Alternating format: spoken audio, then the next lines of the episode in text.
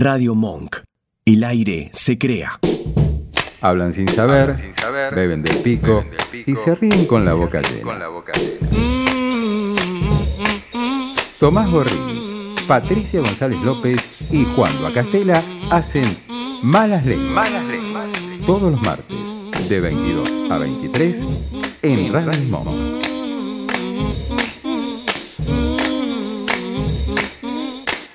Tenemos el placer enorme de saludar a Hernán Casiari. Hola Hernán, acá Tomás, Juan Castela, Patricia González López te saludan. ¿Qué tal? ¿Cómo están? Muy bien, muy bien. Muy bien, ¿y vos? ¿Todo tranqui? Todo muy tranquilo, por suerte, y con ganas de charlar con ustedes. Y encima con una noticia eh, enorme, ¿no? De, la victoria de, de tu Racing querido. Sí, señor, además de todo eso. Además de todo eso justo que nos tocó, eh, eh, ¿qué tal? Soy Juan. Eh, me, vine hasta con el buzo de Racing porque nos tocó la entrevista con vos y la victoria del, equipo de, de Pisi. Está muy bien, está muy bien. Así que contentos de, charlar. Bueno, Hernán, nada, en, preguntarte en qué estás, en, todo tu mundo eh, Casiari, en qué eh, sabemos que, el viernes, el 30, presentás una madre extrovertida en, sala Siranush. Eh, así que contanos un poco cómo, cómo viene eso, cómo va a ser, el formato también streaming. Contanos un, un poco cómo, cómo va a ser. Y es una, una, mezcla de lo que hacíamos antes de la pandemia con lo que empezamos a hacer durante y en este en esta época de transición vamos a hacer un poco de teatro con lo que los protocolos nos permiten, que creo que es un 50% de aforo que ya está agotado. Y junto con eso vamos a incorporar lo que aprendimos en pandemia, que es eh, streamear, es decir, poder emitir en directo lo que está pasando en el teatro para las personas que están lejos de Buenos Aires o que están en Buenos Aires y no, no, pueden, no pueden salir. ¿Te sentiste cómodo, no, Hernán, con, con, el streaming en, cuarentena y bueno, también un formato que, que, quizás va a seguir haciendo, o sea, que no se agotó? Eh, eh, me sentí, me empecé a sentir cómodo después del tercero. Hmm. Eh, los, los, dos primeros fueron raros porque hay que acomodar la voz y el cuerpo para algo que no es teatro, ni tampoco es televisión, ni tampoco es radio, ni tampoco... es, un, es un intermedio extraño en donde hay que poner la voz en otro lugar. Al principio yo hablaba como muy fuerte, como si estuviera en un auditorio, después empecé a, hablar demasiado despacio como si fuera radio, pero no era ninguna de las dos cosas. Y cuando te acomodás al sistema, cuando, cuando sabes que el otro está en su casa, que vos también, que los ritmos son distintos, es alucinante. Es un formato eh, que tranquilamente seguiría haciendo todos los fines de semana sin problema. Y además eh, hay una cosa también eh, que tenía que ver con, la técnica, ¿no? Con, con, los aparatos, con todo lo que al principio pasó en cuarentena, de que se hacía con un micrófono, pero después se fue profesionalizando eso y perfeccionando. Y a vos un poco te acompañó eso, ¿no? También en esto que decís de en este crecimiento del formato de streaming. Hay algo de jockey en un punto también, de, o, de lo que suelen hacer los conductores de programas de FM musicales en Estados Unidos, que hacen ellos también la operación técnica, que están de un lado solo de la pecera. Hay algo de eso, de, conectar luz, de tener un, un stream deck que vas manejando las dos o las tres cámaras que tenés, subiendo, bajando el sonido de fondo la música. Eh, yo estoy tratando de incorporar ahora también eh, algo parecido en, iluminación, de poder manejar tus climas de, luz, también con pedales. Y, se, va tornando todo muy individualista en un punto, porque casi que no tenés asistencia, pero al mismo tiempo eh, te sentís un poco Lito Vitale cuando está a tres, a tres pianos, ¿viste? Ese amigo del alma. Ese amigo del alma, exacto. Eh, eh, Hernani, eh, yo pensaba recién cuando decías de, la adaptación al streaming, ¿te costó la, falta de como, no sé, el murmullo o la risa del público, el ruido ese del público, la respuesta que te da como en vivo? El teatro, ponerle. No, no, tanto el murmullo, ni, ni siquiera el aplauso, sino lo que pasa en el medio.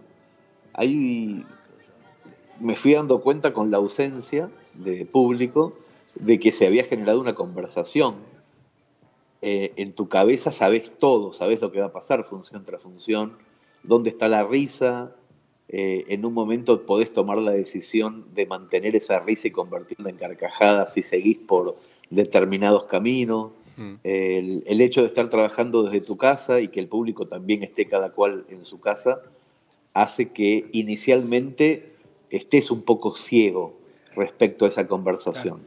Pero, pero después, cuando te vas acomodando al nuevo sistema, es como todo, uno se acostumbra a todo. Y, y hoy día puedo entender por dónde va la gente aunque esté en su casa. Me acuerdo puedo entender por el Perdón, me acuerdo en uno de tus, de, tus streaming y delivery que hacías, que cuando, cuando implementaste los, los aplausos, que te servía también como una especie de, de, chispa, ¿no? Que, buscabas también ese feedback, y pero bueno, algo irreemplazable, ¿no? Como que es también el, el, el, público en este, en este caso. Sí, sin duda. Hay, son eso, diferentes formatos, todos tienen ventajas y desventajas Obviamente que el público en vivo y en directo es, es irreemplazable en lo que tiene que ver de cercanía, de impronta, pero todo lo que hemos incorporado trabajando desde casa también es muy, es muy entretenido y hay mucho, pero mucha tela que cortar. O sea, se pueden hacer muchas cosas más y vamos a tratar de hacerlas en, en, en la fusión, en la mixtura entre el teatro presencial y, la continuidad y la evolución del streaming también. Eh, Hernán, hoy cuando estábamos, eh, recién estábamos ahí preparando un poco la entrevista antes de, del programa o trayendo nuestras, nuestras preguntas, salía todo el tiempo algo que, que tiene tu, tu obra, que si bien arranca del lugar de escritor, hay algo que los escritores en general no tienen y que para mí en tu obra, o por lo menos en, en, en todas tus presencias siempre aparece, que es el contacto inmediato con, con, el, con el lector, desde la historia del nacimiento de tu blog, donde los lectores tienen un lugar muy importante y muy inmediato. Vos escribís e inmediatamente tenés como la respuesta, que eso por ahí un tipo que escribe libros no tiene esa, ese feedback tan inmediato. ¿Crees que te que ayudó a la construcción de tu rol como narrador ese, esa relación con el público tan directa? La verdad es que no sé si, si ayudó al papel de narrador pero sí a, poder divertirme mucho mientras narraba o mientras narro. Me parece que la, cercanía con, las personas que consumen tus contenidos lo que tiene de, ventajoso es que te divertís más.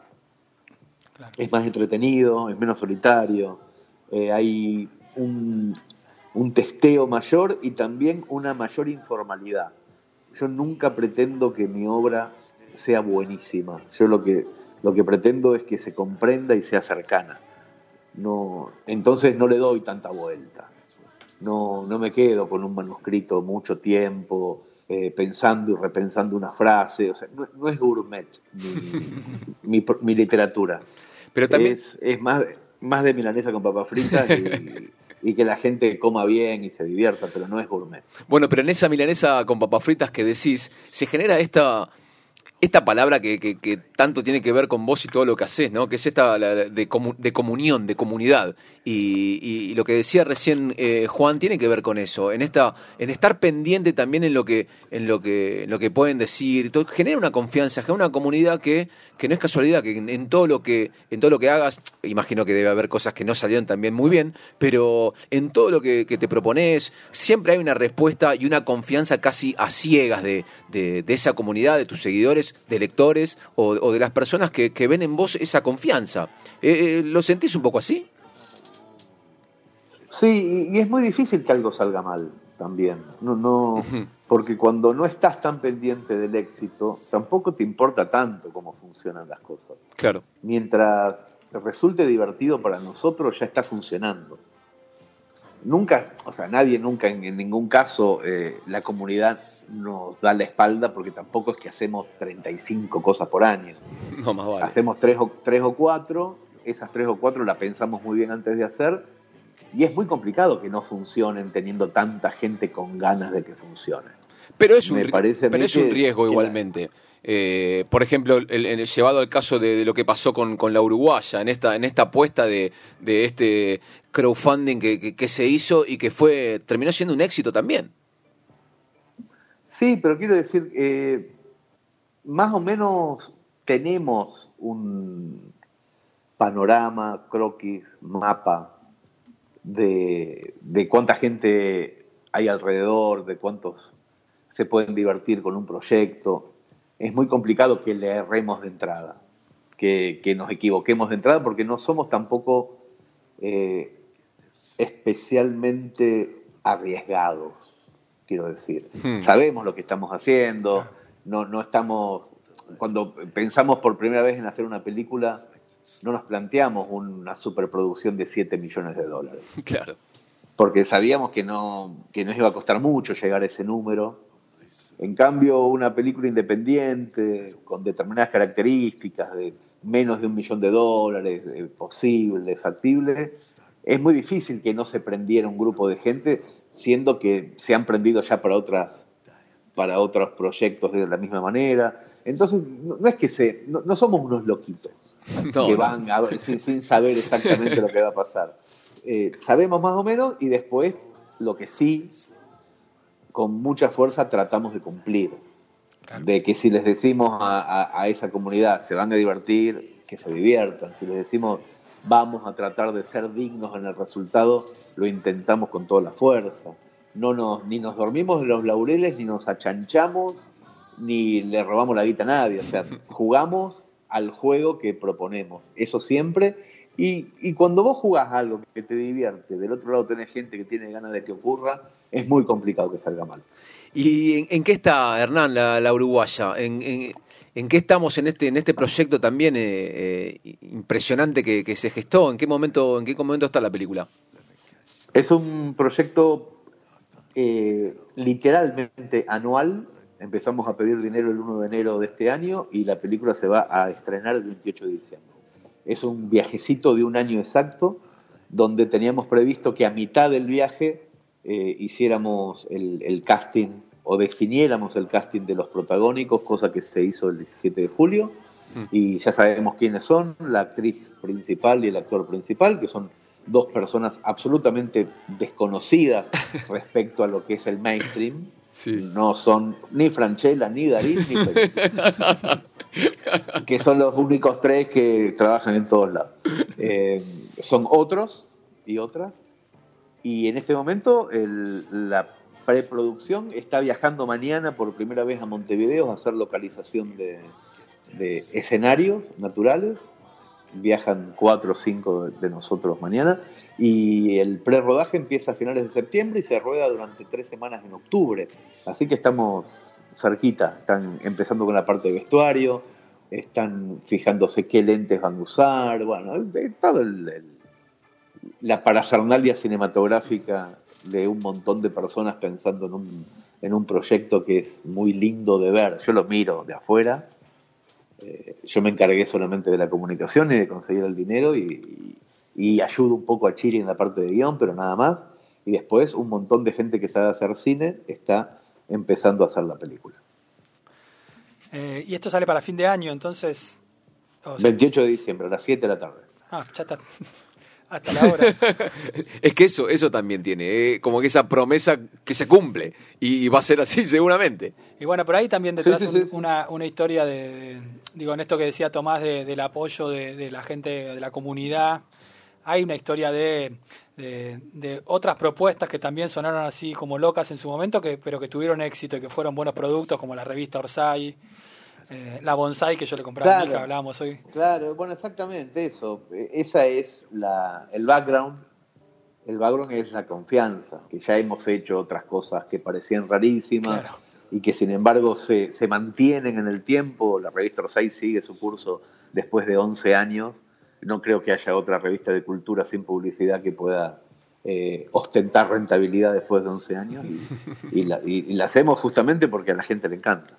Pero también hay algo de, en esto de, estamos hablando con Hernán Casiari, eh, en esto de, sos un poco, ya sé que no, no te gusta ese lugar, pero en esto de referente de, del autogestivo, y, pero fuiste alguien que, realmente incentivó y motivó a, realizar estos proyectos, sea una revista literaria, sea una película, con, con lo que tiene que ver con, con, esta libertad, ¿no? Pero más allá del autogestivo, hay detrás, hay un laburo que la gente a veces desconoce todo el laburo que hay en eso. Y vos, por ejemplo, cada vez que tenés que promocionar algo, cada vez que un, lanzamiento, tenés un laburo de, no sé si marketing, no sé cómo se puede llamar a eso, que, que hay mucha cabeza ahí. A mí cada vez que me llega un mail tuyo que me dice, Tomás, y, y empezás a, eh, una forma de, comunicar tan directa, eh, tan distinta al resto, que que te desacomoda o te llama la atención y, volvés a entrar ahí, en ese mundo. Te convoca. Te, convoca, exactamente.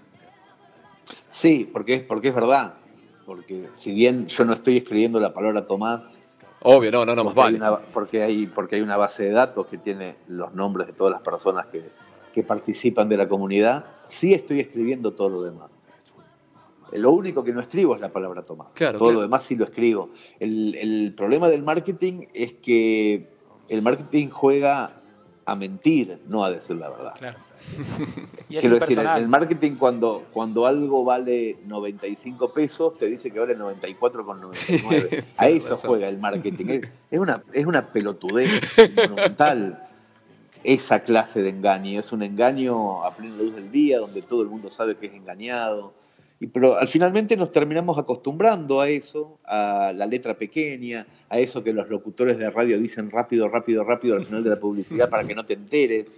O sea, de hecho, o sea, te dicen algo rápido para que no te enteres y vos sabés que esa es la razón.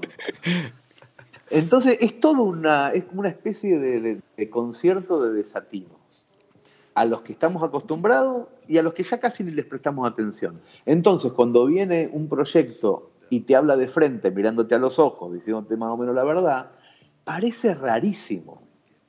Parece rarísimo. Eh, lo que yo cuento en, los mails que envío a la comunidad es lo que está pasando, o hago algún chiste súper irónico que se entiende perfectamente que es un chiste, pero en general, cuando yo pongo libros al 50%, los pongo al 50% en serio. Claro, ahí no hay, ningún eh, secreto de marketing. Claro, cuando apuesto a un partido de fútbol y pierdo, pierdo, realmente pierdo un montón de plata. Y todo el mundo lo sabe, sacás la cuenta rápidamente y te das cuenta que perdí.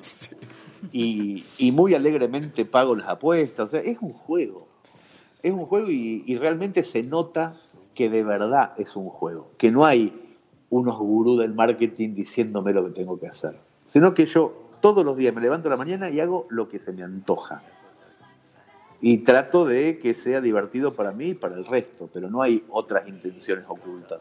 Por eso es un marketing raro, porque no hay nada oculto. Claro. Y, en esto que decís vos de yo me levanto y hago lo que se me antoja y a lo demás le divierte, em, yo leo ahí algo de tu, de tu gen de, no sé, de, no sé si sos eh, solamente escritor o por ahí contador de cuentos y una de las maneras de contarlos es escribiendo, pero es algo que hacías de, chico también, siempre fuiste, eh, siempre fue esta tu pasión, tu alegría, esto de levantarme y hago lo que quiero, digamos, contar historias, narrar. Sí, pero no necesariamente eh, contar historias. A mí me parece que, que nuclear a que un grupo de gente haga cosas divertidas, eh, previamente planeadas, es algo que hice siempre siempre, eh, incluso en cumpleaños, sea, que, la gente se, eh, se, alinee detrás de una idea y que esa idea sea divertida es, algo que siempre me interesó. ¿En qué está, Hernán? ¿En qué está más respeto que soy tu madre? Que, bueno, es, sabemos que, va a ser, que, es película y tenemos fecha de estreno, es 2022. ¿Cómo, cómo viene eso también? Sí, también, mira, yo creo que al mismo tiempo que, se esté rodando la Uruguaya en Montevideo, se va a estar rodando eh, Más respeto de soy tu madre en Mercedes. Ya al hay, mismo tiempo. hay nombres confirmados, ¿no? Ya escuchamos a Florencia Peña, a Peretti. Sí, Marcelo Mazzarello, también. Eh, creo que va a estar la hija de Gloria Carrá, que se me escapa el nombre ahora. Eh, pero bueno. Ángela Torres. Ángela Torres. Eh, y estábamos, estábamos la semana pasada mirando el casting de, otros de los, de los coprotagonistas, que van, a ser, que van a ser gente desconocida, así que la dirección es de Marcos Carnevale y la producción es de Pampa Films. Así que están en eso, pero no sé realmente, no tengo la menor idea de cuándo se va a estrenar ni en qué condiciones, porque eh, salas de cine todavía están muy incipientes, se empiezan a abrir. Hmm. Eh, no sé si, si, se estrenará en Netflix o en alguna otra plataforma tipo Disney. No hmm. sé, todavía eso no, no, lo tengo muy claro. Y todo un desafío, ¿no? Me imagino, porque es éxito libro, éxito en teatro y ahora, y ahora cine. ¿no? ¿Qué, qué, qué más va a pasar con, con, con esa obra? Yo supongo que los actores que fueron convocados son muy eh, expertos en esta clase de comedia hmm. eh, y, me parece que lo van a hacer muy bien. Eh, yo hice la supervisión de los guiones y sé más o menos de qué, para qué lado va a ir la película, que no se parece mucho a la obra de teatro. Ah, bien. y se parece bastante más al libro. Hmm. me gustó mucho, mucho lo que hay y espero que lo hagan como, como, como está en mi cabeza. Y yo creo que Peretti, Flor Peña, Mazzarello y el resto, bueno, Marquitos Carnevale dirigiendo, eh, son una prueba inequívoca de que lo pueden hacer extremadamente bien y, eso espero. Eh, Hernán, yo quiero hacer una pregunta de hincha de Racing, si me dejas. porque... dos hinchas de Racing se juntaron, estamos hasta las 3 de la mañana. Perdóname, pero bueno, es algo que está muy presente en tu literatura, obviamente hoy cuando dije en el chat de mis amigos, hoy viene Hernán Casiari, todo, lo primero que me dijeron es, el chabón es de Racing. Eh, y, y, por ejemplo, no sé, para, mi viejo cuando me contó la historia tuya del famoso episodio del cardíaco en Montevideo, en Uruguay, según la versión de mi viejo era, se infartó viendo Racing. Después cuando lo Racing Independiente. No era tal cual así. Pero este, está muy presente. Y yo no, no, no, pará, ¿cómo que no era tal cual así? Sí, señor. ¿Era viendo el partido o antes? El partido estaba a punto de empezar cuando yo bajé a buscar cigarros. Y irían cinco o seis minutos del primer tiempo cuando me infarté. No me infarté mirando el partido, pero sí, durante el partido. Mi viejo se identificó, obviamente, con eso porque tiene los mismos problemas. y eso que no estaba Pisi en ese momento. Pero no, te quería preguntar en realidad si, si no una pregunta que no que me hable del Racing de Pisi, sino si hay algo de la idiosincrasia del ser hincha de Racing que digo esto que inmediatamente hoy te identificaron todos como el tipo de hincha de Racing, si hay algo del ser de Racing que te que además de la pasión futbolística te divierta o le haya aportado a tu personalidad, a tu personaje esta cuestión, yo te he escuchado hablar de una especie de poética del sufrimiento, de algo esta cosa de antihéroe también, esa cosa de antihéroe. ¿Hay algo de eso? Sí, claro, sí, sí, claro, sí, sí en mi infancia y en mi adolescencia, pero yo creo que si le preguntas a, a cualquiera de mis hijas que vieron a Racing campeón dos, tres veces en, el último siglo, no, no, pensarían lo mismo. Pero yo nací en el 70, 71.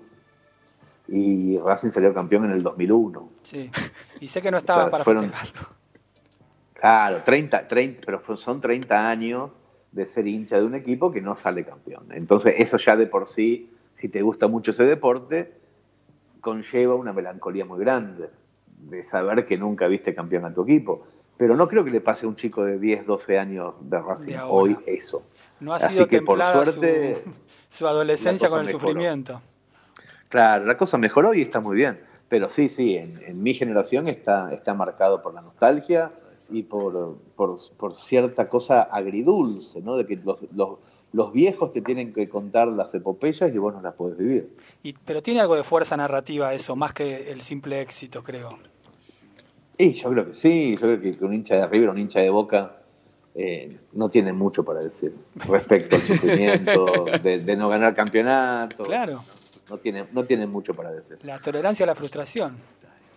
Claro, River empezó a tener algo divertido para decir cuando se fue a la B, antes no tenía nada. Boca todavía no tiene nada para decir. Bueno, está bien. O sea, no, no, no, no dependen de eso, por suerte. En cambio, hay, hay algunas personas que son hinchas de Ferro, hinchas de Racing, hinchas de Vélez, que tienen otros Y que seguramente tienen más cosas para contar. Estamos hablando con Hernán Casiari, darnos, dándonos un lujazo acá en Malas Lenguas. Hernán, bueno, para ir terminando, ¿querés, ¿querés repetir lo de una madre extrovertida que se va a presentar el 30 de julio en Sala Siranush? Eh, si tenés algún, ¿por dónde comprar? Bueno, entradas me dijiste que no hay más, pero bueno, por el streaming, recordanos también a todos los oyentes. Sí, las entradas físicas se agotaron y pusimos una función más el 6 de agosto, o sea que el que tenga ganas de ir al teatro, eh, hay entradas de vuelta, pero para el 6 de agosto. Y en hernancaseri.com se pueden encontrar tanto los streaming, las obras de teatro, los libros, pero por sobre todo los textos gratuitos. Todo lo que escribo es primero gratis y después si alguien tiene ganas lo compra, pero primero gratis. Lo firma Hernán Casiari, escritor, hincha de Racing y un gran tipo. Hernán, mil gracias por, por atendernos. ¿eh? Gracias a ustedes y ya saben que cuando quieren, cuando ustedes tengan ganas, acá estoy. Hernán Casiari pasó por Malas Lenguas, ensanchando otra vez la alfombra roja y un, un placer gigante haberlo tenido.